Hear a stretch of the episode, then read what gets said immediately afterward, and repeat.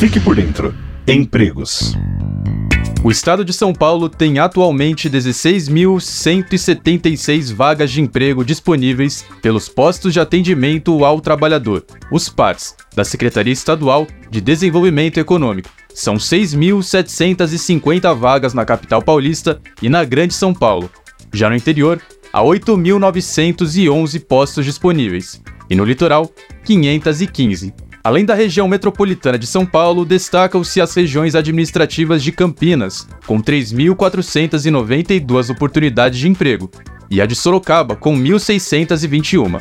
Elas são seguidas pelas regiões de Araçatuba, que tem 693 vagas disponíveis, pela de Araraquara, com 669, e São José do Rio Preto, com 533 oportunidades abertas. Ao todo, são mais de 500 profissões com vagas disponíveis. As ocupações com maior número de postos abertos são as de auxiliar de logística, atendente de lanchonete, alimentador de linha de produção, motorista de caminhão e operador de telemarketing receptivo. Os números de vagas de emprego são atualizados diariamente pela Secretaria do Desenvolvimento Econômico.